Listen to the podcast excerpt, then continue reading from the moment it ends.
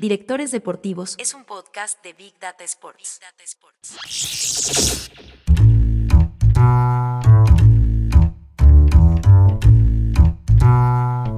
Entras al club caminando, lo respirás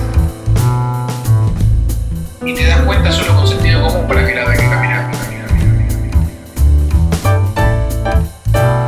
En cualquier ámbito, ¿eh? no en el sentido solo de cómo jugar. Directores Deportivos es un podcast especial de Big Data Sports y esta es su segunda temporada. Soy Nicolás Rodnitsky y aquí voy a conversar con ellos, los directores deportivos, sobre los proyectos que desarrollan en sus clubes y cómo entienden una función cada vez más necesaria en el fútbol moderno.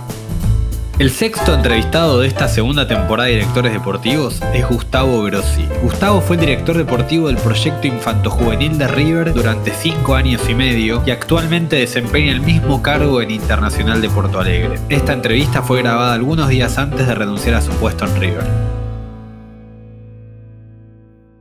Bueno, Gustavo, para, para empezar la charla, eh, hay algo que me llama la atención, que es que vos sos director deportivo de River y también está Francescoli, que es el secretario técnico, y sin embargo trabajan en dos universos distintos de alguna manera. ¿Podrías contarme la particularidad que tiene el modelo de la gestión River? Bueno, River lo que tiene es mucha, entiendo yo, claridad de quién tiene que hacer cada cosa y cómo proteger al proyecto más allá del resultado. O sea, yo soy el director de un proyecto a corto, mediano y largo plazo y Enzo es un secretario técnico y es un manager, diría, del primer equipo que es el corto plazo y es la inmediatez y es eh, la contratación y la venta de un futbolista, lo cual ha salido todo demasiado bien, entonces no hubo un cruce entre eh, lo que es a otro plazo y lo que es los tres puntos, pero en realidad nosotros dejamos muy bien pautado quién es el, entre comillas, culpable y responsable de lo que suceda con el primer equipo y Marcelo, y quién es el que tiene a cargo, al margen de lo que pase con el primer equipo, todo lo que va a venir para adelante. Entonces tenemos un director general de fútbol que es Marcelo, que baja una línea de juego y que baja el perfil de la gestión, y tenemos un manager que lo acompaña con el primer equipo y un director de proyecto que le podemos decir director deportivo, pero director de proyecto, que lo acompaña con el futuro. Digamos, esa es la estructura de, River en su fútbol, con un presidente del club que es el presidente del fútbol, o sea que no hay consejo de fútbol, no hay subcomisión de fútbol, no hay, no hay nada más que un político, un directivo político que nos supervisa y nos acompaña desde la supervisación institucional, y tres personas de gestión que bajan los lineamientos ya sea para jugar como para transitar el día a día. Esa es la, la estructura, ese es el triángulo que tiene River armado como, como línea de gestión. Ahora se me ocurre que es lo, lo súper particular del modelo es eh, el poder, por así decirlo, la autonomía que tiene en este caso el entrenador del primer equipo, que entiendo que es algo que logró construirse él con los resultados y su trayectoria y demás, pero entiendo que es como un modelo muy particular y muy a medida de este momento de River en estos últimos años. Eh, siempre nosotros decimos que lo que manda es el proyecto, ¿no? es un proyecto de Marcelo. Y no es un proyecto ni de Enzo ni de Gustavo Grossi, es un proyecto de River. River como institución eh, tiene claro de que siempre el que está en un espacio de, liderazgo, de conducción, no tiene que, por qué imaginar y soñar estar en otro lugar. Creo que ha sido o es clave que Enzo no quiera ser técnico, que yo no quiera ser manager y que Marcelo quiera ser entrenador, más allá de ser el que supervisa la gestión. O sea, creo que, y es River el que deja la pauta muy clara. River no te contrata como manager para hacer otra cosa que no sea manager, como director deportivo para hacer otra cosa que no sea eso. Entonces, ese perfil que construyó el presidente de River y River como club, eh, es lo que permitió esta empatía entre las tres partes. O sea, nadie quiere estar donde el otro está, pero ni de casualidad, y nadie se desubica tomando medidas, decisiones o dar opiniones de un lugar en donde no, no hay por qué darla. Entonces esa empatía eh, te, te, da un equilibrio emocional, una tranquilidad diaria, una confianza de honestidad profesional muy grande que es la que se ve de afuera se ve de adentro y se ve de afuera. O sea, hay un equilibrio emocional muy grande a partir de que ninguno de nosotros quiere estar en el lugar del otro. Lo que se me ocurre, por ahí cambiando un poco la pregunta, es que ese espacio de liderazgo que tiene en este caso el entrenador del primer equipo es circunstancial. No sé si me imagino yo un nuevo entrenador con, ¿entendés? Dirigiendo todo el proyecto deportivo. Pues tampoco sería sano para el, club que. el próximo entrenador que elija el club va a tener que tener esas características. Ah, mira, ok, es interesante. Sí, claro, va a ser un gestor integral. O sea, Francesco se va a ocupar de, interactuar en el momento que Marcelo no, esté eh, o que decida dejar de participar, de buscar un entrenador integral, no alguien que se ocupe de los 22 jugadores del primer equipo, venir a la mañana a tres horas, no, no. Yo creo que esto es una línea para quedarse y el que venga va a tener que venir como director general de, un proyecto de fútbol. Nosotros no, no, somos un equipo de fútbol, somos un proyecto de fútbol, más allá del primer equipo que es la prioridad para nuestra gente, para la parte pasional, para la parte eh, popular, pero nosotros evidentemente somos un proyecto de fútbol, o sea que el día que no esté Marcelo va a tener que venir un líder de entrenador de primer equipo que tenga gestión integral. Y que a la vez se adapte al ADN de River, que ya vamos a entrar a hablar de eso, digo. tiene que seguir ciertos parámetros. Sí, claro. Sí, eso, eso, eh, entras al club caminando, lo respirás y te das cuenta solo con sentido común para qué lado hay que caminar. En cualquier ámbito, ¿eh? no en el sentido solo de cómo jugar cómo jugar, cómo caminar, cómo vestirse, cómo transitarlo. Eh, y no es de ahora. River es evidentemente un lugar en donde todo está bastante claro para qué lado hay que ir. Ahora está profundizado. Entonces eso está en el ambiente, casi ni te lo tienen que comentar. Ahora voy a llegar a eso, pero me quedó algo que vos me dijiste, que vos como director de proyecto tenés objetivos a corto, mediano y largo plazo. ¿Podrías explicarme cuáles serían a corto, a mediano y a largo? Bueno, los cortos ya sucedieron, que fue reestructurar toda la, la jerarquía de talentos individuales que había estado casi 8 o 10 años sin captación, entonces eso había bajado mucho la gama individual, la jerarquía del talento individual tener la infraestructura adecuada para un club de primer mundo que hoy ya está terminada, con todos los predios y todos los espacios. Tener a mediano plazo había sido tener una idea de juego equilibrada entre lo que busca el entrenador principal y el resto de las categorías, desde lo individual y lo colectivo, situación que ya hace dos años está eh, profundizada. Y a largo plazo siempre es intentar buscar ese parámetro que el 50% del plantel o dentro de esos porcentajes sean futbolistas construidos por el proyecto. Digamos, eso en generalidades, después hay muchas puntualidades, son los tres parámetros. Y hoy ya estamos entrando en el largo plazo. Lo que nosotros tenemos que hacer es eh, ir generando futbolistas a medida de los que se van vendiendo, se van prestando, no van rindiendo. Tenemos que ir reconstruyendo todo el tiempo para que ese porcentaje eh, esté siempre lo más cerca de que el 50% del otro plantel sea construido por, por el proyecto institucional del club. ¿Quién pone ese 50%? El número exacto, la métrica. ¿Quién dice tiene que ser 50? ¿Viene de arriba? Sí. Eh, siempre todo, aunque eh, el fútbol es muy personalista, vos lo sabes, siempre nosotros buscamos que el proyecto sea del club y está todo escrito, está todo pautado, está todo... Eh, mañana me tengo que ir yo, se va Francesco, se va Gallardo, todos el mismo día, va a quedar absolutamente el modelo, el método y la forma de lo que hemos hecho. O sea, el club manda, el proyecto manda y todo es River. River está por encima y, va a quedar. Por eso siempre cuando hablamos de el campo de juego nuevo, los predios nuevos, los hoteles nuevos, la ropa, la, captación, siempre van a quedar los triunfos, claramente, pero el, lineamiento, la, la, impronta que le dio Marcelo, más el legado de la gestión que se está haciendo, va a quedar como un legado. Y nosotros ahora estamos profundizando eso. Es un legado que tiene que quedar al margen de quienes estamos trabajando puntualmente en determinados puestos, bueno, de importancia, pero es un legado que el que siga lo tiene que seguir. Y bueno, por, por ahí va, pero lo, impone River. River es un club muy grande como para que alguien pueda imponerse por encima de River. Vos tenés que entenderlo, acompañarlo y profesionalizarlo, pero no imponer cosas que River como institución histórica y cultural no, no, haya eh, querido. Así que siempre River es el que manda. Eso, eso es claro. Ok, me, interesa eso porque uno también se hace un repaso histórico de los últimos años, al menos hasta, hasta que el proyecto Gallardo, por ponerle nombre, empieza a funcionar. River tuvo como vaivenes del sentido hacia dónde iba, y sin embargo vos marcás como muy claramente que River es River y vos caminás el club y te vas dando cuenta solo para dónde ir. ¿Cómo explicarías qué es River y cuáles son las demandas que tiene un club como River y las necesidades que tiene? Yo creo que River es el club más europeo de América, te diría, en el perfil de gestión integral, en el perfil de detalles, en, hoy en la profesionalización de su fútbol, no solo del primer equipo, sino de su fútbol juvenil, hasta del infantil, te diría. River es un club muy detallista, eh, es, un club muy modelo de, que las cosas tienen que salir casi, casi a la perfección y sin márgenes de errores.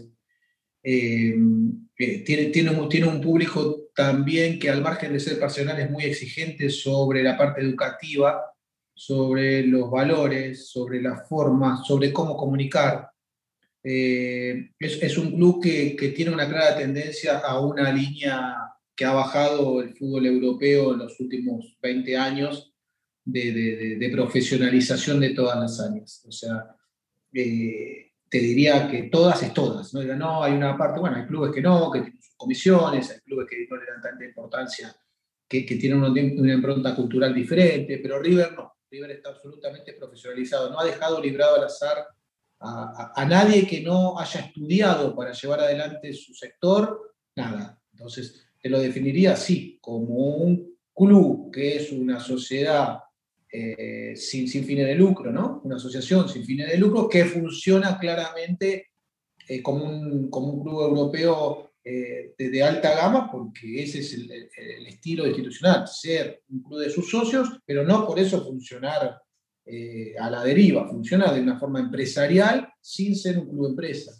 y eso se, evidencia. Siento que ese es el futuro de la gestión de los clubes en la región, ¿no? Para donde tienen que ir, digo, ya me meto en lo personal, pero lo veo así. River, con, mucho éxito deportivo, lo consiguió, no es algo sencillo en, una, en estas idiosincrasias de la República Argentina, donde eh, están acostumbrados los dirigentes a otra cosa.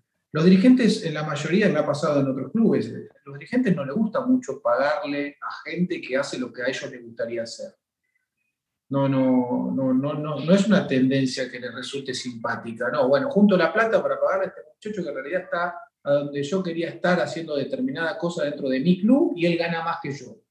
No. Eh, en River esa parte eh, no pasa. En River dicen quién es el mejor para hacer esto, te contratan, te pagan y no están pensando que el dirigente tiene una agencia de PRODE y gana menos que el entrenador de tal categoría. No, el entrenador fuimos a buscar al mejor, es la mejor opción y gana lo que tiene que ganar. Entonces, e, esa confusión que, se da entre la dirigencia y la gestión profesional, en clubes, hay muchos clubes que pasa, que parecieran algunos no ser reversibles, pero en River no pasa. En River no hay una, una confrontación entre el directivo que está para supervisar a su empleado y que no está para ser él de empleado y de directivo. No pasa. En otros clubes, el directivo quiere hacer lo que tendría que contratar gente profesional para hacer. ¿Y esa dicotomía quién la resuelve? ¿Un presidente que marca una tendencia de liderazgo? Sí, absolutamente. Acá, acá la, resolvió Rodolfo Donofrio, que dijo, los dirigentes son para controlar, para supervisar y para mirar, para hacer política institucional, y los profesionales, cada uno el mejor de su área, posiblemente a contratar, cada uno con su economía tiene diferentes gamas, están para resolver las cosas porque para eso se prepararon y estudiaron. Pero sí, sí, es Donofrio el que marcó la tendencia en River claramente hay un antes y un después de, la línea de gestión de él. Ahora, vos hablabas que los dirigentes están para controlar. Eh, ¿Controlan tu trabajo de alguna manera? ¿Tienen, ¿Vos tenés alguna instancia de control de donde ellos van viendo tu, viendo los, objetivos que te van marcando? Lo que controlan los dirigentes son los acuerdos, los porcentajes de acuerdos económicos, la economía, son los que se sientan a cerrar qué sí y qué no, qué porcentaje sí, qué porcentaje no. O sea, toda la parte donde aparece el dinero este, tiene que estar a cargo de un directivo. Yo no tengo ninguna relación con el dinero ni con qué porcentaje se va a transferir o qué porcentaje se va a acordar cuando viene un chico del interior a favor de un club del interior. Ahí aparece el directivo. El directivo se sienta para defender los intereses económicos de la institución en la cual yo no tengo por qué participar porque eso es una función netamente política e institucional. Y ese es el rol que River tiene los dirigentes, supervisar el patrimonio del club. Después el resto queda muy a la vista, te voy a decir la verdad, queda muy a la vista. Lo controlan hasta que dicen, bueno, esto está saliendo bien, eh, los detalles están bien, eh, eh, los objetivos están cumplidos. Queda muy a la vista cuando vos tenés un ritmo de efectividad en la gestión. Y después cuando vos sos una persona que sabe que cuando llega el momento de la plata, de los porcentajes, de las transferencias y de los números, tiene que aparecer el directivo a proteger el patrimonio del club, bueno, ahí viene la parte en la cual no tenés problemas. Si vos querés ser gestor y a su vez querer considerar que sos directivo y que sos dueño, ahí tenés un problema y te vas afuera. Cuando vos sos gestor y llegás hasta donde tenés que llegar, terminó lo tuyo y empieza la, eh, la tarea dirigencial, como en cualquier ámbito. Ahora, no se meten con el estilo de juego. También podría pasar esto que es el dirigente de alguna manera, es el guardián también del gusto del hincha de River, el, representante del socio en el club, el socio lo vota, sobre todo el hincha de River que tiene una forma de, disfrutar el fútbol, por así decirlo, y te podrían decir a vos, Gustavo, queremos formar jugadores de estas características, que jueguen este estilo de juego. Y eso, no pasa. hablado cuando empezamos seis años atrás. Ah. A ver, esta es nuestra idea, sí. Esta es nuestra idea individual, puesto por puesto, sí. Esta es nuestra idea colectiva, sí. Y esta es nuestra idea de cómo vamos a salir a proponer este juego eh, según lo que interpretamos como la identidad de la cultura del juego de River en, los años. La vamos a profundizar. Pero eso ya fue hablado hace seis años atrás. Lo hicimos, lo profundizamos y lo demostramos con cotidianidad. No, no, no participa, la, la directiva no participa en nada vinculado ni a la metodología de entrenamiento ni a la idea de juego, porque participaron cuando empezamos el proyecto. Nunca nos salimos de la línea, nunca variamos lo que el club, como proyecto institucional, definió que nosotros íbamos a poder llevar adelante en nuestra tarea. Así que el club definió, nosotros estuvimos de acuerdo que ese era el camino de la idea, de las formas, y, y a partir de ahí no hay mucho más que hablar que mirar que suceda. Volvamos a esa charla hace seis años. ¿Qué, ¿Cuál fue el planteo? ¿Qué querían los dirigentes de River? ¿Qué buscaban del proyecto formativo? Un proyecto. El presidente quería un proyecto.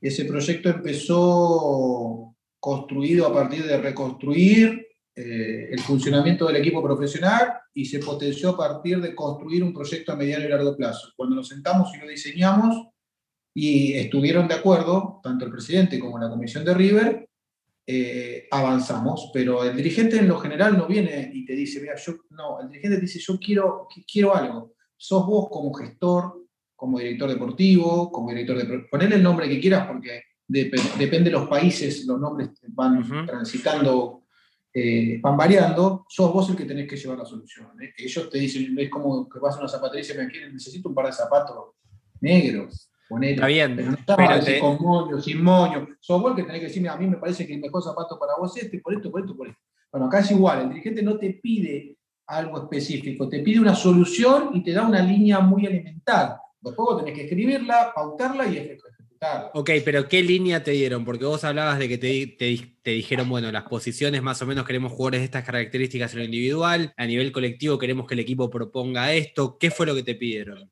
bueno, en términos futbolísticos? En, la instancia cuando me, tocó eh, empezar con el, con, el proyecto, ya Marcelo había marcado una tendencia y una línea futbolística. Entonces se hizo relativamente sencillo decir, eh, ya se había ganado justo se terminó de ganar la primera Copa Libertadores. Iba un año y un poquito de gestión cuando el proyecto se convierte en integral. Al principio Marcelo vino como entrenador del primer equipo a, reemplazar a Ramón y a continuar con lo que River siempre fue, un equipo ganador, con una idea de juego ofensiva.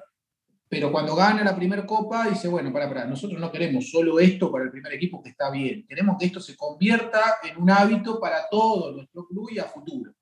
Entonces, en realidad lo que fue es lo que está pasando con el primer equipo lo queremos por todos lados. Queremos desde, el primer, desde, Poncio hasta un nene de 10 años que todos entiendan para qué lado es la idea de River, en todos los sentidos, ¿eh?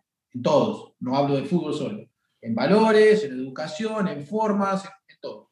Y bueno, ahí se construye a partir de algo que ya había, se había estado mostrando durante un año y un poquito. Ahora, ¿se puede decir entonces que lo que vos terminás bajando como director de proyecto no es un sistema de juego, sino patrones de identidad que tienen que tener todos los equipos? Sí, sí, claramente.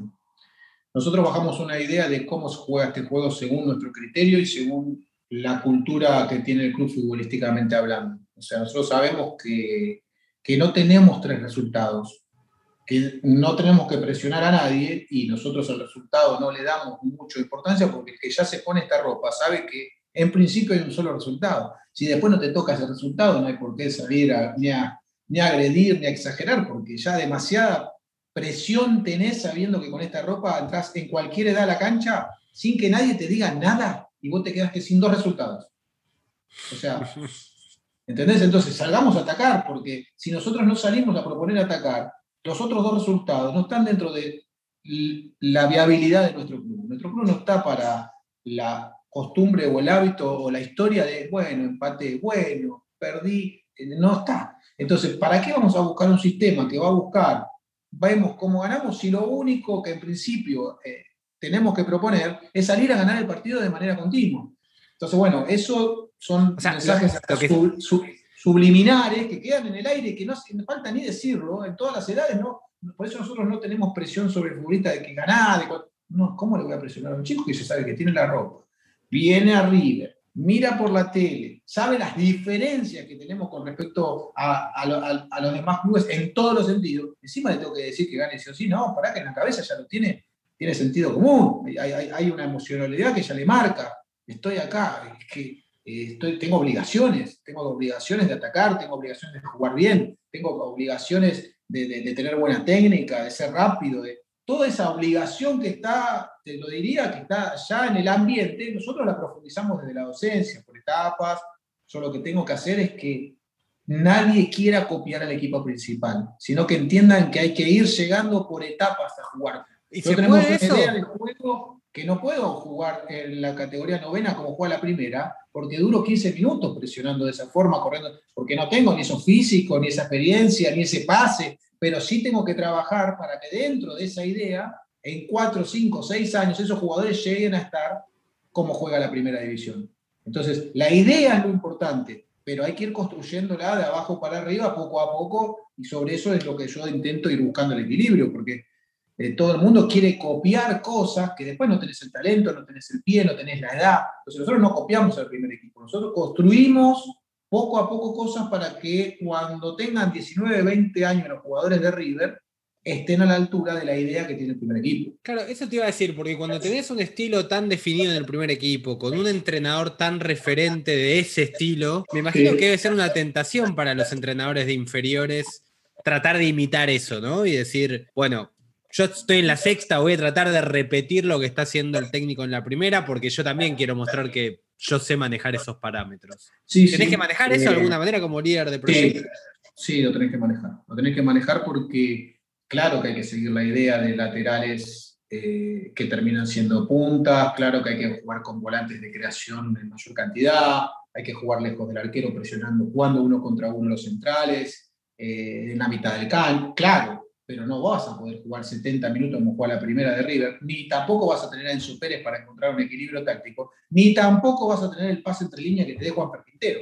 Entonces, tenés que ir construyendo eso según lo que vas teniendo, después una captación del talento muy importante, porque si yo no capto el talento adecuado para la idea, la idea no se puede llevar adelante, no hay manera. Si no, si no compro cal y cemento, no levanto una pared, no puedo andar comprando bananas y manzanas es una ensalada de fruta. Entonces nosotros al área de captación es la determinante que va a permitir que la idea tenga viabilidad individual y viabilidad colectiva. Si mi captador me trae un jugador que es lento, que es un marcador central pero que juega de lateral pero porque gana de arriba, que no sabe atacar, que no sabe eh, atacar el espacio, eh, me trae eh, jugadores de contención y no me trae creativos de buen pase y buen control, mi idea no tiene viabilidad. Entonces, lo nuestro empieza en la captación en la construcción de ese talento, en ir encontrando la idea de juego según las edades y termina en una reserva que ya entrena con el primer equipo, que ahí sí tiene que ser en miniatura lo que el primer equipo hace. Pero es un proceso largo y que cada una de las etapas tiene un perfil bastante diferente a lo que hace el primer equipo, porque el que me lo quiere copiar, en 10 minutos quedan fundidos, quedan todos acostados en la mitad de la cancha. No hay manera de poder eh, que la, la octava de River juegue como la primera de River. Puede tener la misma idea, pero no puede jugar de la misma forma. Tengo un montón, se me disparan un montón de preguntas, pero quiero tratar de ir ordenándome. Pero me quedo con esto que vos decís de, la importancia de la captación, ¿no? Y la particularidad que imagino yo que tiene River respecto a otros equipos que también tienen proyectos formativos, es que vos tenés abundancia a la hora de captar, ¿no? Digo, de alguna manera, probablemente casi todos los chicos que juegan al fútbol en el país quieren jugar en River, digo. Y el que no es porque porque de ser fanático de Boca, digamos. Y la pregunta es si eso hace que en definitiva tu mayor energía esté puesta en la captación y no tanto en el desarrollo una vez que lo tenés de ese talento, porque en definitiva vos sabés que si ese talento que vos trajiste no funciona del todo bien, podés ir a traerte otro de alguna manera, contra otros proyectos que por ahí es, ok, estos son los jugadores que tengo, me voy a dedicar a formarlos lo mejor posible porque van a ser ellos, no pueden ser otros. ¿Es un problema la abundancia para formar talento o es una bendición? A ver, nosotros cuando tomamos la decisión de, firmar a un jugador en River, tenemos la responsabilidad de que le estamos cambiando la vida a un niño y a la familia de ese niño. Entonces, la viabilidad de que fichemos a este y, si no está tan bien, después vemos de encontrar otro, en mi mente y en mi liderazgo no, no va a existir. En realidad yo eh, tomaría como decisión mi salida y la de la gente que incorrectamente fichó un jugador. A mí me da lo mismo, para mí es lo mismo un chico que no rindió que una persona que eligió un jugador de forma incorrecta, entonces le complicó la vida durante un año pensando que iba a jugar en River. Entonces, digamos que esa densidad que existe y es tal, se convierte muy baja cuando hay un pensamiento de, por las dudas no ficho a nadie. Si no estoy seguro, no. Si no le voy a poder encontrar una evolución permanente en los próximos dos, tres o cuatro años, no. O sea, acá es como que esa parte está muy clara. Por las dudas, no.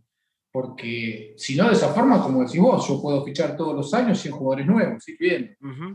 Pero no, la idea nuestra es que cada vez tenemos menos fichajes, cada vez fichamos más. ¿Está bajando eso? Sí, baja, baja porque nosotros preferimos eh, potenciar, educar y, y, mejorar al talento ya reclutado que ir en busca de algo que hay que ver cómo se adapta, quién es y dónde está, sacando algún prodigio, ¿no? Que, que, que vos digas, bueno, apareció un prodigio, pero si aparece de igual a igual, yo me quedo con el pibe que ya hace dos o tres años está con nosotros, entiende el proyecto, entiende la idea, eh, está construyendo su carácter y juega muy bien. Entonces, ante igualdad, se va a quedar siempre el que ya eh, viene en River formándose en todos los sentidos. Nosotros cada vez tenemos menos cantidad de incorporaciones porque ya hemos normalizado la línea de talento. Al principio eran muchas, porque bueno, estábamos fuera de la competencia, estábamos fuera de la batalla de la primera línea de búsqueda. Entonces, llegábamos y ya se habían ido todos. ¿Y qué me queda para mí? Y, pero ustedes qué pasó, no, vinimos en el colectivo, somos dos, vemos cómo hacemos, el club invierte, no hay nafta, y yo qué sé. No, nosotros tenemos un, un área muy fuerte, muy profunda, que, está muy compenetrada al 100% de ir a buscar al, talento más importante de América, no solo de Argentina, ya con edades más grandes de América incluido, y ahí, ahí no podemos fallar. Ahí no, porque después ya cuando va a campo ya es el entrenador, el profesor, Gaya, pero yo no puedo fallar en que si está dando vuelta, te digo cualquier ciudad, Chivilcoy, el mejor jugador de Chivilcoy, a mí no me importa eh, ni de que juegue, yo tengo que estar primero para verlo. Listo. Después analizamos si tengo lo mejor. Entonces, eh, nos pusimos primero en esa línea de, de, búsqueda y bueno, no estamos necesitando incorporar a esta altura, después de seis años de una búsqueda muy profunda con 20 personas en todo el país todos los días, eh, ya no estamos buscando, bueno, vamos a ver qué aparece. No, si vos tenés mucho talento, te ilusiono, te meto en el proyecto y te doy todo para que puedas formarte dentro de River. Pero si tenés un talento que hay que evaluar, jugar en el club de tu ciudad, jugar en, otro club, jugar en un espacio que te dé minutos. ¿Para qué te voy a complicar la vida para que vengas a ver qué pasa porque te vestís de arriba? No, yo no lo permito. No lo permito y no permito que ingrese un jugador a pensión que a los seis meses te dice, y no rindió. ¿Cómo no rindió? ¿Quién lo eligió? ¿Quién lo trajo acá? ¿Quién lo fichó? ¿Por qué no rindió? Bueno, que se vaya el que, el que se equivocó, porque se va a ir al pibe? El pibe no tiene la culpa. Entonces, en ese aspecto somos muy eh, cuidadosos. Porque hay un ser humano y por nuestra culpa, por nuestra decisión, el ser humano, la abuelita, la tía, el papá, cambia su vida. Entonces, si a los dos años no funcionó, ok, bueno, no anduvo, no se adaptó, pero a mí no me vengan que a los tres, cuatro, cinco, seis meses hay un pibe que, y nos equivocamos, decirle que vaya. ¿Cómo que vaya? Anda vos.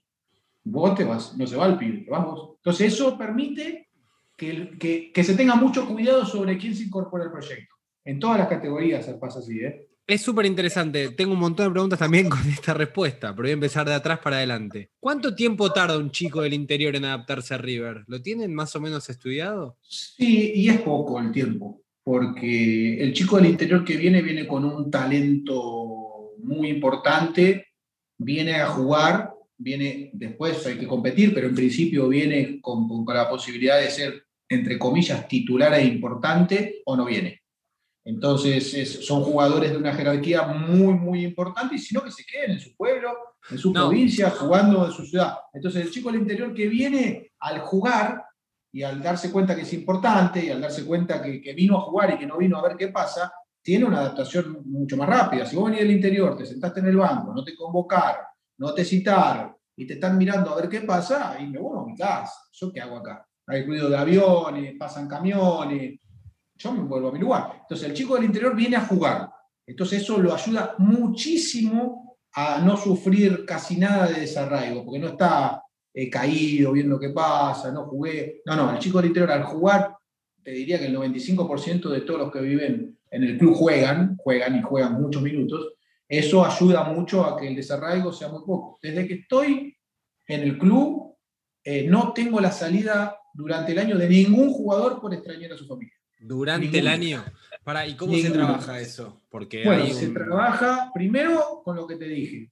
Te traigo como, como alguien importante que viene a jugar y que viene a formarse y que no viene a pastorear, que viene de verdad. Entonces ya eh, estás atento. Después te doy la educación correcta. Te doy una alimentación superior a la que tenías en el espacio en donde vos querías soñar con ser futbolista. Te doy una competencia muy superior a donde vos estabas jugando con tus amigos del pueblo de no sé cuánto te doy un psicólogo continuo y, te doy el escudo de River y, es como que, bueno, a ver, eh, sos un tocado por la varita mágica que alguien dijo, este chico eh, tiene mucho talento, le vamos a dar un grado enorme de inversión en todos los sentidos para ver que se convierte y que se reciba de futbolista. Si juega en River, mejor. Pero si no juega en River, a los 19 años diga, me voy a Chacarita, pero acá estuve 7 años y estoy preparado para ser el 9 de Chacarita.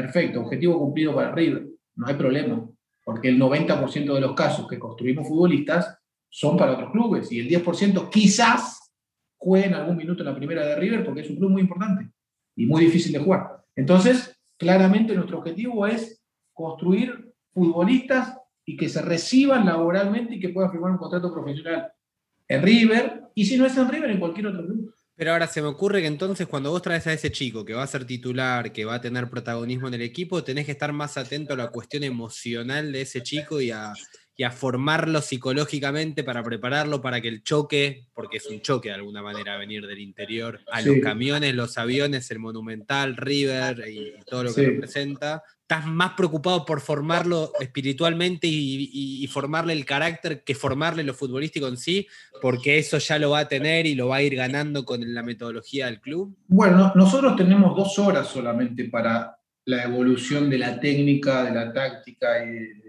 de, lo físico, dos horas. Las otras 22 son para formarlo como humano. Entonces, claramente la, la inversión en el desarrollo humano son 22 horas y tenemos todo lo que tenemos que tener para que durante 22 horas sea una formación humana y dos, solamente dos, sean formaciones de campo. Entonces, claro, claramente lo formamos mucho más como valores humanos que como futbolista, porque los números te van a dar eh, claramente eso. No es que entrenamos 22 horas y después de dos horas vamos a la escuela, no, no. Siempre la prioridad de, esta área, que es eh, bastante desconocida y bastante poco promocionada en el mundo, no solo en América, es que lo tenemos dos horas como futbolista y 22 como ser humano. Listo. Entonces, si en esas 22 fallamos, no hay posibilidad que sea futbolista. ¿Te gustaría tenerlos más como futbolistas? Bueno, nosotros buscamos la manera eh, de los que viven con nosotros tengan entrenamientos en doble turno dos veces a la semana, porque también hay que ver las cargas, eh, pero no puedo tenerlos más como futbolistas, porque las distancias en la Argentina son muy largas, porque eh, la viabilidad de, andar y volver, la economía, un montón de cosas no, no me permiten tener a todos en esa condición, pero a los que tenemos viviendo en el club, sí trabajan en un doble turno con, muchas más posibilidades, pero el que vive en Moreno y viaja una hora 40 por día, puede, bueno, anda a tu casa y venite a las 7 que vamos a hacer definiciones. No, eso lo puede hacer el que vive en el hotel del club y lo hace, y lo hace. O sea que ahí sí hay una diferencia de entrenamiento entre el que, el, que viajó o el que vive, eh, el que está desarraigado, que con el que está con su familia porque no tiene viabilidad económica o de distancia para hacer eh, entrenamiento individualizado, digamos. ¿Cuántos chicos llegan por año más o menos a River? Me dijiste que el número iba bajando, pero nunca fuimos a lo concreto. ¿Cuántos son? Bueno, eh, yo te voy a decir de todo River, no, no importa las edades, si tiene 10 años, más o menos busquemos 10 años como el inicio de esta actividad, como para darle un parámetro que se me puede ir hasta más abajo, pero vamos a poner 10 años, que es el inicio de, de- de- de un posible futbolista, hasta los 20 años. Ya hasta los 16 años llega la evaluación de pruebas, después ya no hay más, ya no hay más, ya está todo ¿Por qué reclutado. hasta los está- 16? porque está todas las hojas levantadas, ¿viste? Cuando vas a un campo y no queda ni una hojita. eh, ya a los 16 años no hay ningún club, o sea, ya el rastrillaje determinó, porque el que no levanté yo lo levantó Estudiante, lo levantó Racing, lo levantó Quilmes o lo levantó Olimpo de Bahía Blanca. Entonces, ya a esa edad en la Argentina, te diría casi a los 15 años, el reclutamiento de talento está casi eh, finalizado, salvo excepciones de chicos que se quisieron quedar en su pueblo, que se desarrollaron más adelante, le dio más entusiasmo y juegan en la primera de un equipo de una liga del interior, excepciones muy puntuales.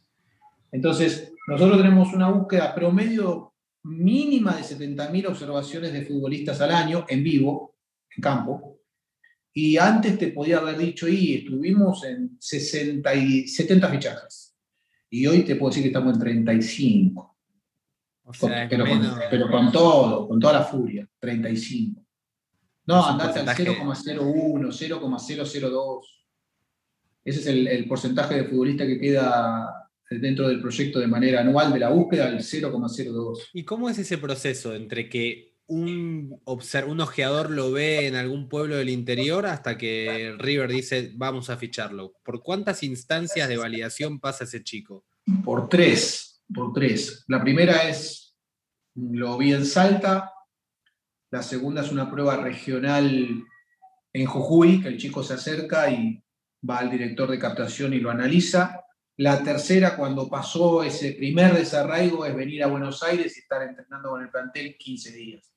Y si dentro de esos 15 días mostró lo que mostró en todas las anteriores, se convierte en jugador del proyecto. Son tres ¿Por qué instancias y, na- y- y no lo bajamos más veces. Hay clubes que dicen, bueno, vení de nuevo. Eh, Vení, vamos a verte dentro de... No, no, no.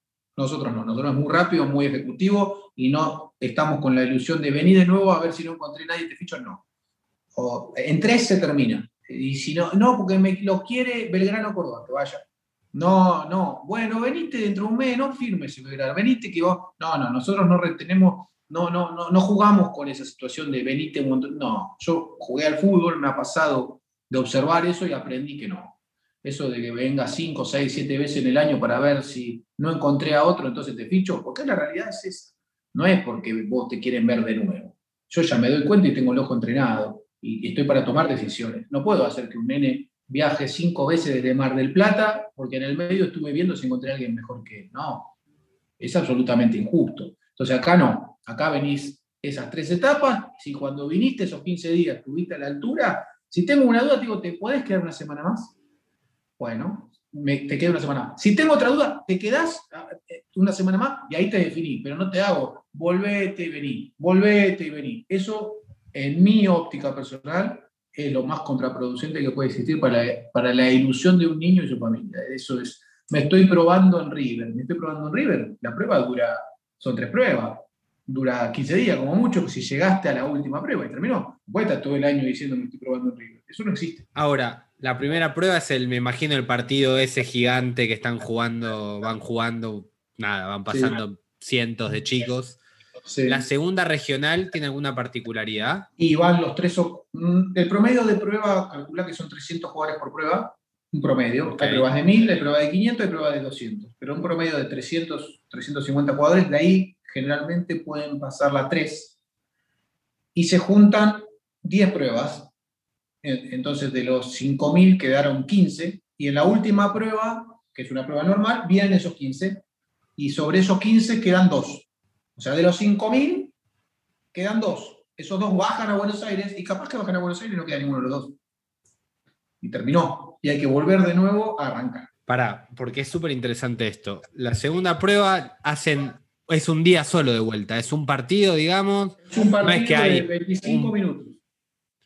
Un partido de 25 minutos. Y se puede en un partido, perdón por la ignorancia de la pregunta, pero se puede en un partido de 25 minutos detectar el talento de un chico. Digo, Sí, claro. esto se para, puede. River, para River, sí, claro. Venís conmigo y te vas a dar cuenta en tres minutos. nosotros buscamos talento de selección nacional.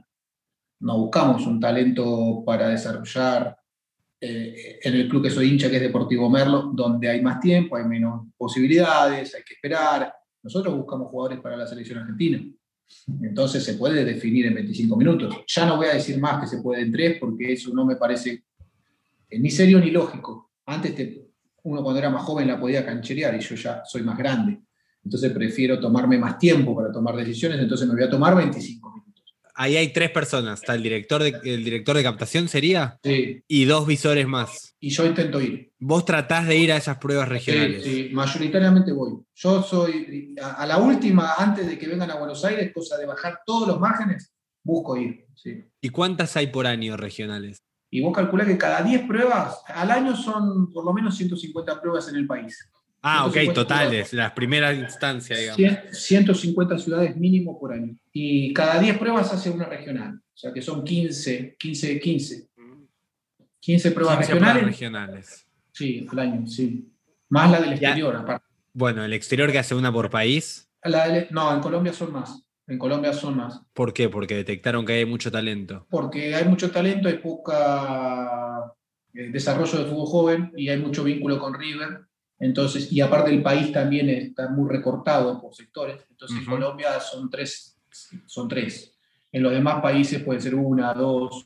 En Uruguay es muy poco porque no se quiere quedar en Uruguay. No estamos interesados en salir del Uruguay, vive bien ahí. Así que claro. no, no, es un espacio en el cual vayas a encontrar mucho, pero en Colombia es donde hoy es muchísimo más profundo que en los demás países. Y ahora, ¿en la prueba regional se ponen de acuerdo entre los cuatro o digo... Ninguno, los dos que vienen de la recorrida, esos dos que fueron a la primera y vienen a la segunda, esos no hablan. Nosotros llegamos como que no sabemos qué hay. Y desde ahí miramos, miramos, miramos y decimos, ese y ese trajeron ustedes. Generalmente es ese y ese. Y desde ahí decimos, ese, y ellos te dicen, sí, ese vino de allá, hizo esto acá, hizo esto acá. El acuerdo en lo general de quién baja a Buenos Aires, pero llegamos en ciego, no, no llegamos diciendo, no sabes qué encontré, no, nunca, nunca nos tienen que decir nada. Tenemos que ir nosotros con nuestra percepción y llegamos siempre a la misma conclusión. O sea, nos damos cuenta quiénes son los 15, por que esa prueba, la última, son 300. Nos damos cuenta quiénes son los 15 que, que ya fueron preelegidos rápidamente, y después de esos 15 nos damos cuenta quiénes son los tres que tienen que ir a Buenos Aires. O sea, el acuerdo es un 99% total porque somos personas que tenemos el ojo entrenado y que llevamos años dedicándonos y profundizando la captación del talento. Pero para, entonces a los 15 los mezclan con otros chicos con la última prueba. La última prueba de la gira es la prueba regional. Vos venís en Salta, la última es, no sé, en un pueblo de Jujuy, vos vas eligiendo, ta, ta, ta, y, nos encontramos en 10 días en tal ciudad y la última prueba de cada gira es la prueba regional. Perfecto, y en ese día hay 300 pibes que fueron por primera vez y aparecen 15 que todo el mundo los mira y dice, ¿y con dónde salieron estos 15 que te pintan la cara? Bueno, son los 15 que llevamos nosotros. Yo les digo, no, bueno, eh, los trajimos nosotros, venimos bien. Claro, eh, es un abismo la diferencia porque ya vienen totalmente marcados con anterioridad, hace siete días de otro pueblo. Y hay pibes que cuando los sacaste del primer pueblo y ya se mudaron a, tener que mostrarte tu talento a 70 kilómetros, no quieren jugar. No quieren, jugar. No, miran como diciendo, y yo acá, no, no conozco a la gente, y bueno, te volviste. Imagínate cuando llegues al Estadio Monumental. Entonces, la primera salida de Salta a Jujuy ya te da un panorama sobre el carácter, sobre la forma. Si no puedes ir hasta Jujuy con un nivel bajo, a 70 kilómetros de tu casa, te llevo a traer al Estadio Monumental y decir, bueno, me quiero volver a mi casa. Por eso tenemos un sistema de tres etapas antes de llegar a que te lleve a ver el monstruo. Porque el monstruo, bueno, es pesado. Es súper interesante. Ahora, ¿River costea el traslado de esos 15 chicos? Sí, costea. River los costea. Bien. Le, pone le, da el colectivo a todos. y después llega, llega a Buenos Aires y el entrenador de la categoría es el responsable de decir lo quiero o no lo quiero, o hay. El coordinador el coordinador recibe al jugador, el que baja, el que, supervisa la línea futbolística y el armado de planteles, con el director de captación, miran, el coordinador habla con el entrenador, claramente, pero el coordinador es el que, el que informa este jugador entre plantel o no.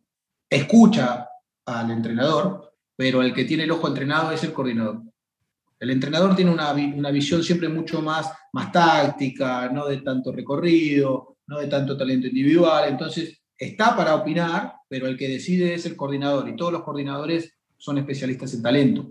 Al margen de coordinar la idea de juego, tienen claro qué talento buscamos. Entonces, y aparte es el responsable de que si decidimos mal, el jugador no lo fichamos, es el coordinador. Está bien, pero se me ocurre, lo, trato de llevar a lo que pasa en los primeros equipos, digamos. ¿Cómo le cae al entrenador que por ahí le metan un jugador que por ahí dice yo prefiero el que tengo? Y si en definitiva eso no puede pasar, que no le dé los minutos que ese chico necesita para desarrollarse, ¿se entiende? Sí, en juveniles es diferente. En juveniles es diferente porque el manager, que es el coordinador en cada área juvenil, eh, primero intenta acordar con el entrenador, ¿cómo lo ves? No, sí, casi siempre se acuerda, pero si no hay acuerdo, el responsable de que ese jugador no fiche y fiche en el club de al lado es el coordinador. Entonces dice, mira, está todo bien, a te gusta, pero yo lo voy a fichar, lo vamos a esperar, lo vamos a acomodar y vamos a encontrar la vuelta a ver cómo hago para... Eh, entonces es diferente. Es diferente lo que sucede en una decisión de un armado de un plantel juvenil con un armado de un plantel profesional.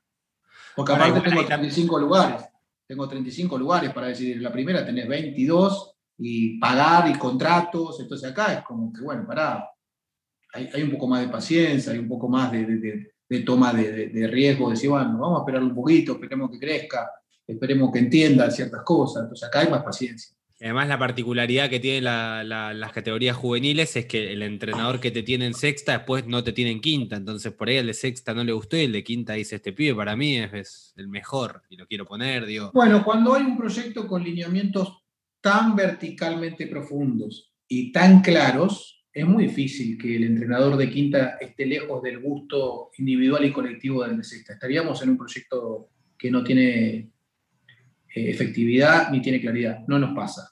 O sea, puede pasar en un caso de, 25 jugadores que pasan a, de categoría. En uno, sí, puede ser que también que el jugador evolucionó uno más que otro, pero que haya un profundo cambio de categoría a categoría, no, porque los entrenadores que contratamos son los que aceptan, comprenden y entienden nuestra idea. Si no, no los contratamos. Bien. Eh, ¿Está prohibido jugar con línea de tres y atacar con tres en inferiores? Como sistema de, madre de pararse en la cancha, sí. Como en alguna instancia del juego, eh, quedar parados porque el juego llevó a eso, no. Pero las divisiones inferiores jugamos con cuatro defensores, eh, un volante de contención que, que, tenga una organización táctica, porque somos un equipo siempre muy ofensivo, entonces necesitas un volante central que, que, resuelva espacios que quedan liberados por, atacar. Después adelante de él, tres jugadores de talento de pie, de control, de pase, de uno contra uno, eh, enganche. Y adelante un delantero referencial con uno que lo acompañe idealmente por todo el frente de ataque. Ese es nuestro sistema madre. Después el juego te va llevando que en algunos momentos hay que hacer diferentes cosas, pero el sistema madre está muy claro, son cuatro defensas, eh, la mayor cantidad de enganches eh, en campo y, dos delanteros bien profundos. ¿Por qué el enganche? está tan en discusión el tema de que el enganche en Europa no se usa más, que ahora es interior. Eh, ¿Por qué River reivindica el enganche? Porque no estamos en Europa, y estamos en Sudamérica y somos el club que ha formado, ha transferido y ha promocionado a los, a los mejores enganches del fútbol sudamericano si sacamos el Brasil. Entonces, somos una fábrica de enganches, no lo vamos a dejar de fabricar nunca. Entonces, el lugar del mundo que vaya buscando enganches tendrá que venir a River. Que busque laterales que sean atacantes tendrá que venir a River. Y que busque volantes centrales que puedan jugar solos tendrá que venir a River. Nosotros tenemos un, un perfil claro de lo que construimos como talento. Y vamos a seguir profundizando ese modelo, no lo vamos a variar porque si no, cuando Europa mire para el lugar a donde compra y nosotros estemos construyendo lo mismo que construyó Holanda, ¿para qué van a venir a comprar qué? Un argentino para complicarse, no, se quedan con un holandés o con un español. Entonces nosotros seguimos construyendo eh, futbolistas argentinos, características netas de que River ha tenido toda la vida, modernizadas, ¿no? Ya no es un enganche que trota, ya no es un enganche que no marca, ya no es un enganche que está parado. No, está claro que no. Pero para nosotros el talento y el jugador de creatividad es determinante y le damos las libertades que necesite para lucirse. Están los clubes que te dicen yo estoy pensando en formar talento para venderlo a Europa y están los clubes que te dicen, yo estoy formando talento para mí. ¿River está en el segundo grupo? Eh, nosotros estamos formando futbolistas para darle gloria a nuestra institución y después de que tengamos esa gloria puedan ser transferidos para que económicamente tengamos viabilidad de seguir estando donde estamos. O sea, primero disfrutarlos y después venderlos, no primero venderlos. Nunca lo hicimos y creo que el club ha decidido no hacerlo y no creo que lo haga. River no te va a vender un juvenil a los 18 años, no te va a vender un jugador apurado porque no. Primero la, la, satisfacción y la, la, gloria deportiva para 15 millones o 20 de simpatizantes y después, en el momento adecuado, la transferencia para que la, construcción del proyecto siga teniendo viabilidad económica. Ahora, ¿y eso se construye? ¿Es parte de la identidad que hay que inculcarle al jugador? Primero acá y después allá. Sí, sí. Y se hace. ¿Y eh, sentido de pertenencia. Con el sentido de pertenencia. River tiene hoy por hoy claramente y queda muy marcado cada vez más un gran sentido de pertenencia. Sus jugadores no se quieren ir de River hasta que no sea el momento adecuado. Con mucha viabilidad de poder irse con, con grandes beneficios supuestamente económicos, no lo hacen. Entonces, es, eh, te educamos, eh, te enseñamos, te encontramos, te dimos todo lo mejor que pudimos y, y vos tenés que dar todo cuando te pusiste la camiseta de River a favor de nuestra gente. Entonces eso es un sentido de pertenencia muy grande, muy profundo, que en la toma de decisiones sobre ciertos momentos es determinante. Y River eso lo ha conseguido en todos estos últimos años muy claramente. Y entonces no vas a encontrar jugadores apurados, desesperados en querer dejar la institución, que queda muy a la vista de que no sucede. Los que han dejado la institución son jugadores grandes, de 30 años para arriba, que han quedado libres con otra edad y otra situación y otra situación, pero los jugadores jóvenes eh, han preferido primero consolidarse y devolverle a River lo que River les dio por llevarlos a vivir a su club, por darle de comer, por darle educación, por enseñarles a jugar mejor. Ese sentido de pertenencia, eh, eso creo que ha sido eh, un logro, creo que el logro más importante que ha conseguido la, gestión. Sí, pero me pregunto, porque en definitiva estamos en un fútbol cada vez más mercantilizado, por así decirlo, donde esos chicos tienen ofertas permanentemente. Y es cómo se trabaja, o sea, ¿cuáles, cuáles son los hechos empíricos que uno tiene que hacer como club para que ese chico sienta todo esto que vos decís, yo te lo doy, yo todo, pero bueno, apropiátelo, sentilo, fíjate, digo, ¿te trabaja de alguna manera en particular? Se trabaja todos los días. Trabaja todos los días con la claridad de dónde estás parado y la gran oportunidad que tenés de estar donde estás. Y después hay una confusión mediática, porque no tienen ofertas todos los días. Y porque todo lo que parece que está no está. Porque el mundo no anda todo el tiempo comprando futbolistas y, no es que vos eh, estás en un espacio donde, bueno, sí, jugás en River, está todo bien, pero no hay una fila enorme de gente que te quiere llevar. No, no, eso no es real. Eso es una confusión de redes, de redes, es una confusión social, es una confusión mediática, que cuando va a la realidad te quedas solo sentado pensando que eso te iba a pasar y no pasa. Entonces vos se lo vas diciendo, pero mirá que acá no vino nadie. O sea, querés ir a andar. Yo tengo como referencia a, Pacheta, que es un, entrenador que, estuvo en el Elche, donde que, a mí, por ejemplo, el que me viene a preguntar, yo me quiero, si usted quiere ir, vaya. Después acuérdese que yo le dije que va a volver en un tiempo, y me dice, ¿yo cómo hago para volver? Acá no volvés. River, cuando vos decís, discúlpame, yo me quiero ir, River te dice, bueno, ¿quieres ir? Vaya tranquilo, fíjese a ver cuántos son en realidad los que dicen que lo van a tener y que le van a dar lo que, le, que usted dice que le van a dar, en cualquier edad y en cualquier contexto. Y no pasa nada, ¿eh? Entonces hay que tener mucho cuidado con eso. Y a los futbolistas se lo decís. Si no tenés cuidado porque estás en un lugar de privilegio y tenés una confusión pensando que afuera hay un montón de gente te va a dar algo superior a esto o que quiere que vos vayas a otro lugar. Y cuando te vas afuera, te sacas la ropa, te quedas sentado en un cordón y no pasa nada. Y si pasa algo, a los seis meses decís, uy, ¿qué hago acá? Entonces, eso se le explica, se le explica, se le explica y también ven que le sucede a otros compañeros.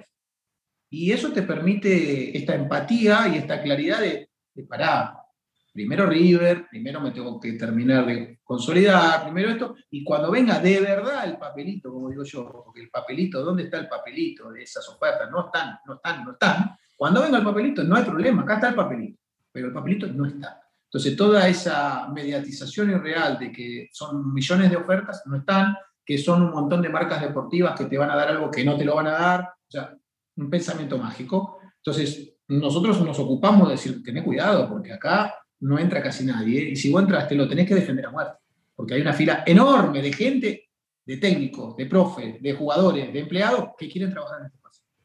Entonces, bueno, el que es más inteligente toma la mejor decisión y el que, el que, el que está confundido o mal asesorado toma mala decisión. Pero lo que te puedo asegurar es eso, que no hay una, una gran cantidad, ni cerca de eso, de, de, opciones para estar en el fútbol. No lo hay. Hay que generarle eso al jugador de información, esa cosa de Mirá que afuera está peor la cosa, ¿eh? Rompete el culo, perdón por la expresión, porque afuera está peor la cosa. Y nosotros lo que le decimos es que lo estamos formando mucho más allá de River, que el que llega, como, e, esto es algo que pasó toda la vida, el que llega a la quinta, cuarta y tercera de River y es inteligente va, va a vivir del fútbol, pero tiene que ser inteligente, tiene que saber dimensionarse cuándo salir, dónde salir, no estar pensando de que porque te querés quedar hasta el último segundo a ver qué pasa y tomar malas decisiones, y tampoco andar pensando de que hay un montón de gente que te quiere y cuando salís no hay nadie. Entonces, nosotros se los explicamos muy bien, que nosotros los formamos para ser futbolistas profesionales y que lo formamos al margen de River, que River tiene 10 jugadores de 25 dentro de un plantel que son jóvenes y el resto tiene que saber que se está formando para salir a otro espacio, en tiempo y forma. Y bueno, ahora decimos, lo, lo decimos, pero bueno, no es fácil de entender. ¿Se, ¿Se, arman planes de carrera con los jugadores? Mm. Digo... Nosotros tenemos un plan que se llama Plan Exportar de salida laboral, este Marcelo lo, lo, comenta muchas veces y todo lo que vamos vas viendo, no solo en el primer equipo, sino de la quinta y cuarta categoría, por año tenemos 20 jugadores que, que van a jugar preferentemente al exterior, porque es un posicionamiento del proyecto, a diferentes ligas del exterior a favor de que ellos se conviertan en futbolistas profesionales y nosotros con una perspectiva futuro de de que en algún momento puedan generar un aspecto económico. Pero sí, sí, nosotros tenemos claramente un proyecto de, de, salida de armado de carrera que después la familia, el empresario y la decisión del jugador son las que determinan claro. si, eso, si eso tiene validez o no tiene validez, porque pueden decir, está todo muy lindo lo que ustedes armaron, pero yo me quiero, no quiero eso, quiero otra cosa. Bueno, juegue, vaya tranquilo. Nosotros, pero sí nos ocupamos de que cuando termina tu paso por River, entre comillas, te decimos, mira, te conseguimos esto.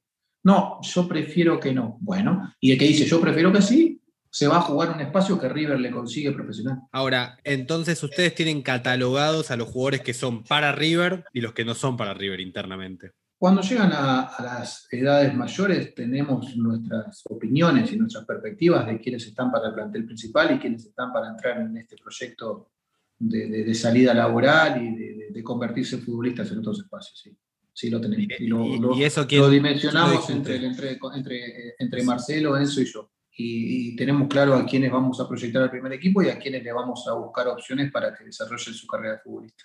En algún momento Perata me dijo, director deportivo de Newells, que ellos tienen estipulado que en la quinta es el corte a la primera, que el jugador que en quinta no da el salto a la primera es porque no está en River pasa algo similar, que hay un corte en quinta división o en cuarta, o que dicen, bueno, el que para este momento no está desarrollado no está para jugar en la primera división. ¿Y cómo se da esa promoción al primer equipo? ¿Cuáles son las instancias de validación interna para que ese chico pase a entrenar con reserva y estar cerca del plantel superior? Bueno, en, en el fútbol argentino siempre la quinta división fue la que marcaba la pauta de quién pasaba a la reserva creo que se han acelerado procesos formativos y ahora se puede, o alguien puede definir que en quinta ya tenés una perspectiva de talento de que pasás a primera.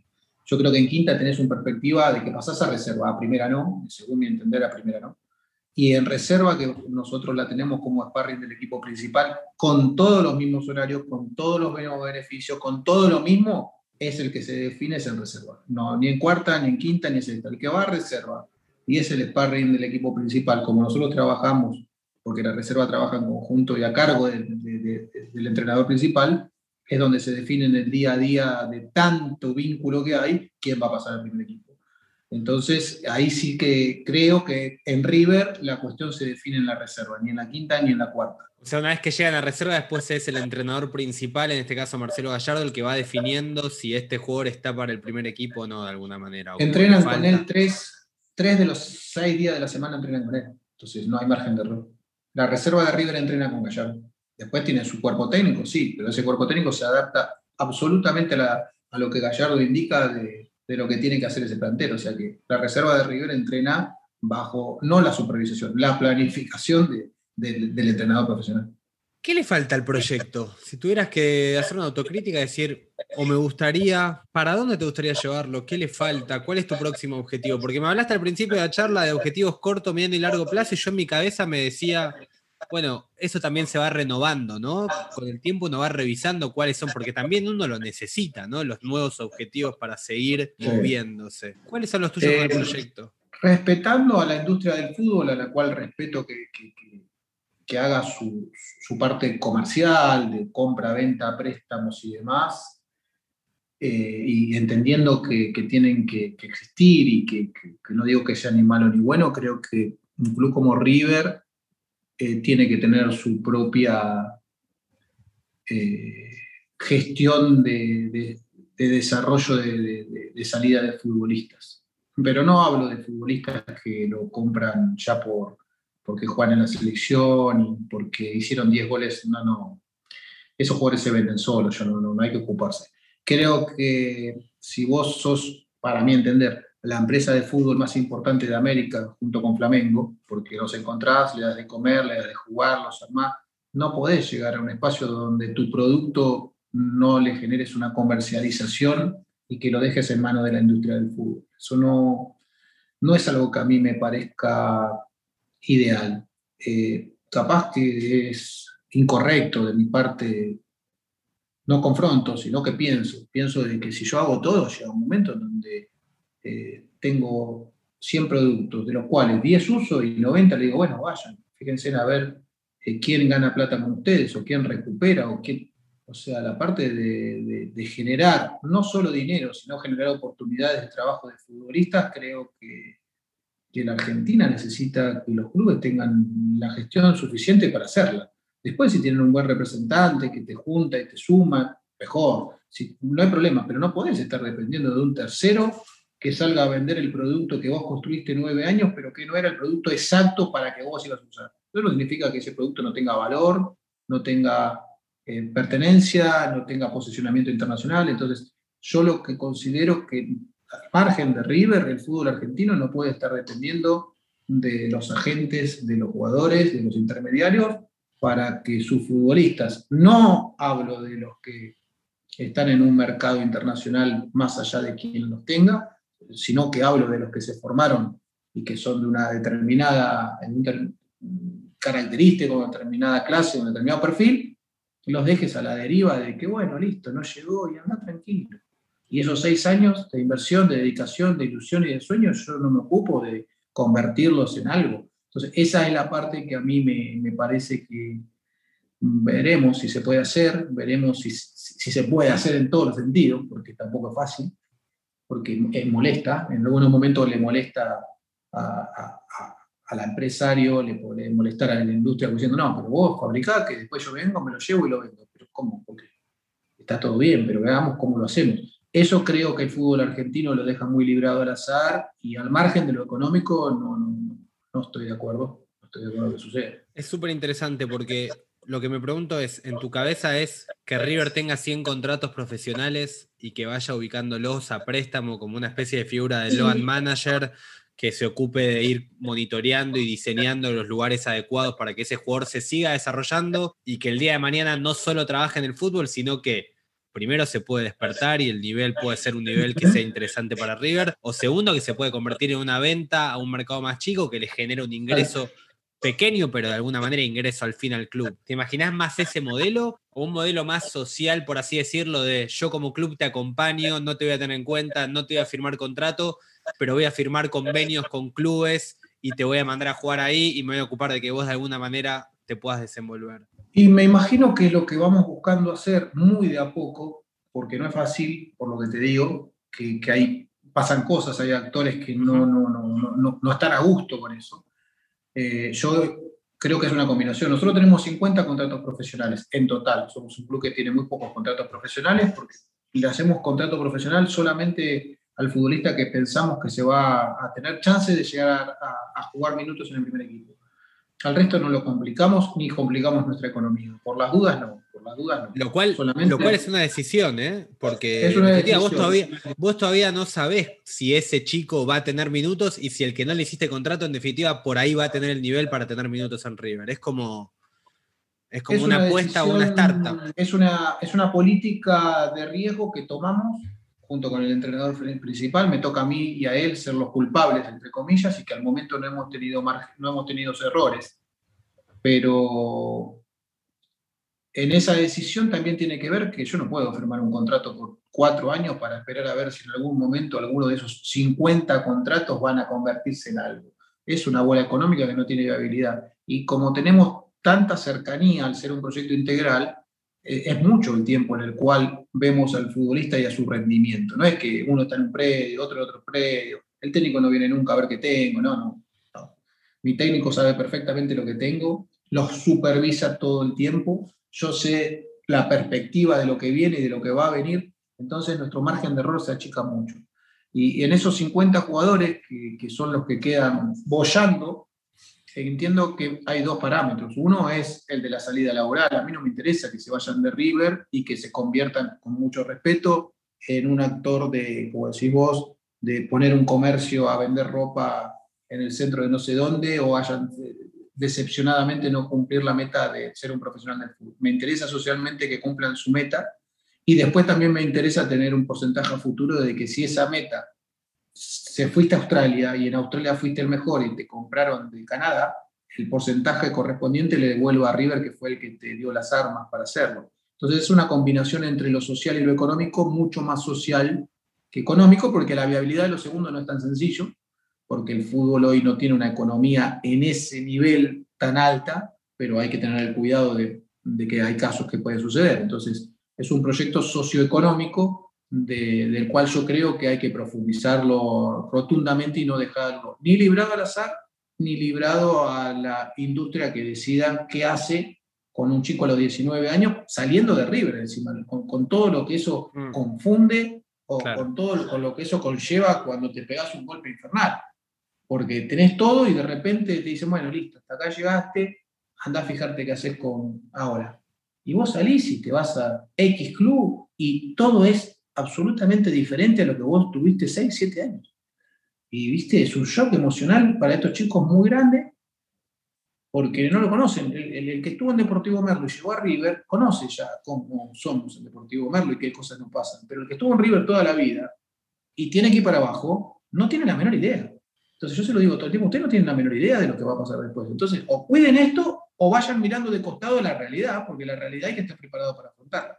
Entonces, a mí en esos casos me gustaría acompañarlos al mejor lugar posible, por eso buscamos mucho el exterior, porque el futbolista en el argentino en el exterior lo, lo, lo, atienden de una manera especial y, y, bueno, y no tenemos muchos jugadores acordados con el fútbol de ascenso, al cual yo tengo un, gran vínculo pasional y emocional con el ascenso, porque nací ahí, pero sin embargo River no tiene un vínculo con el fútbol de ascenso profundo y no lo va a tener, porque el futbolista de River le cuesta mucho esa adaptación a el cambio rotundo que hay entre el ascenso y un club del primer mundo, porque lo es.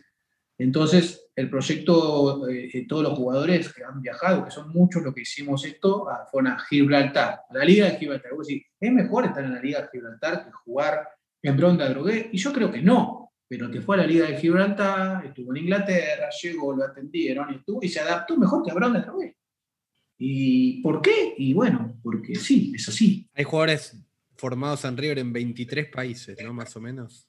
Sí, Sí, y nos interesa que, eso se, que, eso se, amplíe. Nosotros trabajamos para que eso suceda. Y lo último que antes de las últimas dos que hago siempre, eh, vos hiciste mucho hincapié en el tema agentes, intermediarios. ¿Es un problema en un club como River? Digo, debe ser un nido de agentes intermediarios. Digo, tenés el mejor talento posible del país, deben ir todos a buscarlo ahí, es la mejor vidriera. ¿Es un problema en, el fútbol formativo eh, la irrupción de estas figuras? ¿Y cómo se maneja como club? No, el manejo del club es totalmente independiente. Es una pecera en donde el que pesca mejor pesca, nada más. El aporte institucional y deportivo hoy por hoy es, ninguno, porque antes las inversiones de esos empresarios eran salir a buscar jugadores y traerlos, mostrarlos, y bueno, gracias, trajiste este chico que bueno, hoy no. Hoy no hay aporte del sector empresarial del fútbol para con el club trayendo jugadores en edades menores, te diría que casi, casi nada o nada. Y después no hay complejidad, cada uno de los chicos puede elegir quién es el mejor para asesorarlo en su carrera. Después, en qué los asesoran y quiénes son los buenos y quiénes son los malos, tampoco es un lugar que yo voy a transitar. Yo no tengo relación con, con los agentes, no, no, no, no, no, no soy el manager del club. El manager del club tiene relación porque tiene que tener relación por una cuestión de, contratos, de contratos, de vínculos en el primer equipo, pero yo no tengo relación con los agentes porque no tengo nada para hablar, no tengo nada para aportarles y ellos tampoco. Entonces es una relación respetuosa, distante, en donde tienen que esperar que el jugador llegue a donde pueda llegar para después defender los intereses de ellos. Pero no, no encuentro yo que, que hoy la industria de la gente, del empresario y demás le dé un, salto de calidad a un jugador de fútbol que está en River, porque River te da mucho. Seguramente si estás en Sarmiento de Junín, tenés un buen empresario y Sarmiento de Junín no tiene para darte los botines, para darte el viático, para darte, está bien, ahí sí que son un aporte. Pero en determinados clubes como River, River te da todo. O sea, tu agente, sí, está bien. Ojalá te maneje bien las decisiones eh, si algún día ganas dinero o, te maneje bien si te vas de River el espacio que vas a ocupar en el fútbol. Eso es un tema tuyo y de tu familia. Pero River no necesita de, agentes de futbolista para desarrollar un proyecto. Por eso te dije que, en mi entender tiene que tener también puntualmente y sin meterse en las grandes ligas, tiene que tener su propia eh, desarrollo de salida laboral para, ayudar al futbolista. Muy bien, Gustavo, para, para, cerrar siempre hago las mismas dos preguntas. La primera, si hay algún libro en particular que te haya ayudado para ejercer mejor tu trabajo. Puede ser de fútbol o no un libro que vos recomiendes para alguien que quiera empaparse un poco más o tener una herramienta mejor para ser un mejor director deportivo o director de proyecto? Creo que el mejor libro que, se escribió es el que escribió el ex director deportivo del Olympique de Marsella acerca de la dirección deportiva. Y creo que casi es el único. El resto habla de cosas genéricas, hay libros de Grifa muy interesantes de la gestión de un coordinador de fútbol juvenil, hay libros del Barcelona hablando de gestiones amplias, pero el de Anthony, Anthony, ¿no? De eh, Valentín, Albert Valentín. Albert Valentín es el libro que resume exactamente la función de un director deportivo, muy didáctico y baja un know-how que yo no puedo creer que alguien tenga tanta generosidad de ponerlo en un libro. Entonces creo que ese es, sin lugar a dudas, el libro que da absolutamente claridad de lo que es un director deportivo. Y la segunda es una carrera. Si hay alguna carrera que, vos, o curso, o programa ejecutivo, o maestría, ¿qué recomendarías vos a alguien que quiere ejercer esto que estudie? Lamentablemente que ahorre dinero, que viaje a España y que estudie de director deportivo, director deportivo en la Real Federación Española de Fútbol. Eh, y lamentablemente porque no, porque no todos lo pueden hacer. Eh, y ¿Hiciste ese curso vos? ¿Lo hiciste vos ese? Yo, sí, sí. Hice todos los cursos que puedan existir sobre el planeta en idioma castellano, todos. De todo tipo de, de, acción vinculada al fútbol, no importa si sea derecho deportivo, si sea marketing, si sea captación, si sea coaching, si sea de lo que a vos se te ocurra.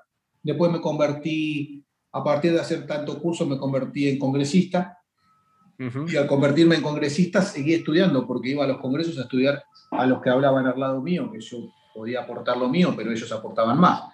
Y debo tener más de 100 congresos. Entonces, al convertirme en, 100 congres en congresista y a dar 100 congresos, estuve en 100 congresos de fútbol escuchando lo que decían los otros, no me iba a escuchar a mí mismo. Pero si tengo que decir dónde, decir por dónde me acomodo mis ideas, Creo que la Federación Española de Fútbol, con su programa de director deportivo en fútbol, que es corto, efectivo y con profesores como Monchi, por ejemplo, entre otros de ese mismo nivel, es el mejor espacio para poder comprender. Es caro, tenés que ahorrar, yo tuve que ahorrar todo lo que fui ganando y tuve que hacerlo locamente en tres instancias, porque yo no podía dejar de trabajar y eso se, se daba los lunes. Entonces yo me tomaba 15 días, hacía tres lunes, volvía a la Argentina, me acomodaba, volvía, me agarraba dos lunes, volvía. O sea, imagínate que no era caro el curso, sino lo que era caso, porque tuve que viajar tres veces en Europa, bueno, mientras tanto no podía dejar de trabajar. Y eran ocho clases, doce clases, y tenías que completar nueve, estaba bien, con nueve estaba bien, eh, pero fue el espacio que mejor encontré, donde en tres meses entendí de qué se trataba esto de ser director deportivo en un proyecto. ¿Va a haber más directores deportivos en el fútbol argentino o sudamericano? Cuando se pueda construir un espacio de formación, sin dudas. Al momento ese espacio de formación no está construido y tengo mi duda de cuánto, cuánta gente va a invertir en poder formarse en ese espacio. Eso no lo sé pero lo que tengo claro es que el espacio para formarse como director deportivo, gestor deportivo, gerente de fútbol, manager de fútbol, no está construido profundamente y claramente. Bueno, la educación no da rentabilidad en la Argentina y en muchos lugares y es determinante. Entonces necesitamos de vocación para poder construir un espacio entre un grupo de, de, personas interesadas en que la gente pueda evolucionar y que la función del director deportivo y todos los anexos eh, eh, encuentre un espacio de, formación profesional. En mi entender, todavía no puedo encontrar cuál es el espacio, porque a mí me escriben mucho, me hablan mucho, ¿dónde puedo ir? Y yo me pone muy mal decirle que tienen que irse hasta España para poder algo que podríamos tener en Sudamérica. no, no me gusta decir eso, pero lo tengo que decir porque es mi honestidad. Veremos si en el tiempo y a corto plazo puede existir un lugar mucha vocación, donde haya cuatro, cinco, seis profesores que bajen sus know-how y sus ideas y la transfieran a las personas que quieran eh, dedicarse a esto. Porque creo que la directiva del fútbol sudamericano ya, ya tiene una apertura clara a profesionalizar las áreas. Entonces, las fuentes laborales van a ser mucho más grandes que van a ser amplias. Va a haber lugares donde trabajar. Antes estudiabas esto y decía, pero ¿cómo voy a ir si está el presidente del fútbol, está el otro, está el dirigente? Hoy no Hoy si estás preparado y, tenés argumentos, vas a un club, te presentás con tu idea o interactúas con gente y te dicen, bueno, sí, eh, le funcionó bien aquel, aquel, aquel. Hoy hay un espacio eh, laboral en la gestión de fútbol. Gustavo, un placer, como siempre. Te agradezco muchísimo y bueno, sabes que seguimos en contacto permanentemente. Gracias por, participar. Bueno, no, los felicito a ustedes por, promocionar eh, situaciones poco promocionadas por hablar de cosas pocos habladas, porque, como digo, todo el mundo quiere la pelotita y el primer equipo, y, el 9 que hizo el gol, o Marcelo y con sus, sus, pensamientos extraordinarios, y, hay muy pocos que quieren saber qué pasa en el otro 4 barra 5%, que es los que están alrededor de lo, de, lo que sale en la televisión. ¿Cómo, ¿Cómo se llega a construir lo que sale en la televisión? Son muy pocos, y vos sos una persona que va buscando entender cómo pasa lo que pasa y bueno, te felicito por eso, porque son. En pandemia eran muchos, y como decía yo, había notas que yo tuve que ordenarlas por el club, porque todo el mundo viste que había que hacer una nota. Y bueno, llamemos a este pibe que nos hable de algo, porque ya aquí le, nada. Y ahora, claro, ya empezó el fútbol, la pelotita, y ya está el 9, ya está el torneo, y todos volvimos de nuevo a estar en el espacio que le importa lamentablemente a poca gente y que es el determinante para que esto pueda funcionar relativamente bien o mejor de lo que está funcionando en el fútbol argentino y en el sudamericano. Así que te felicito por, por esas buenas intenciones. Muchas gracias, Gustavo. Te mando un gran abrazo y la seguimos. Abrazo enorme, que estés muy bien.